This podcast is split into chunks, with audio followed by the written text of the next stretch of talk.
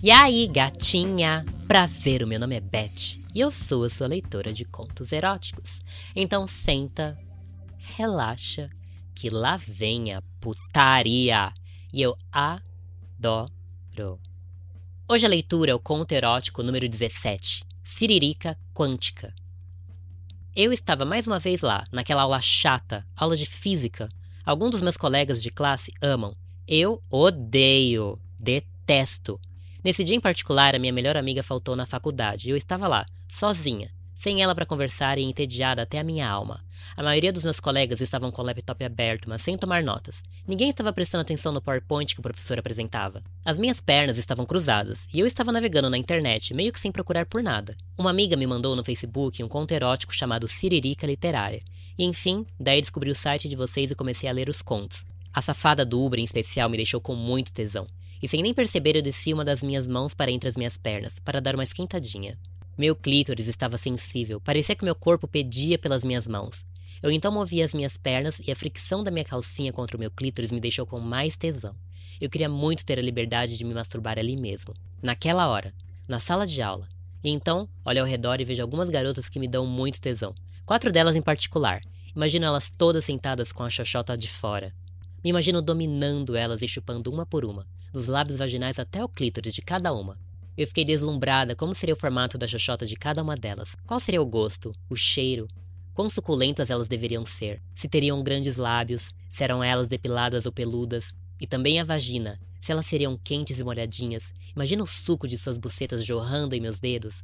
Como eu queria tirar a minha roupa ali mesmo, na sala de aula e deitar no chão. Queria foder muito a minha bucetinha quente molhada com os meus dedos. E já estava me imaginando entre todas elas, chupando a xoxota de uma, segurando os seios de outra e sendo penetrada pelos dedos das minhas colegas de classe. Estava sentada, o meu dedo acariciava levemente a minha xoxota por cima da calça.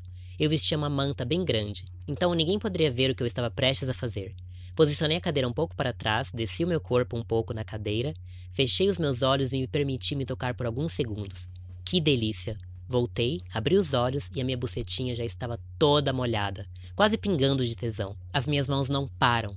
Eu então alterno entre apertar as minhas coxas uma contra a outra para friccionar meu clítoris e também massageio com movimentos circulares. Eu seguro a vontade de gemer. O meu clítoris está super sensível.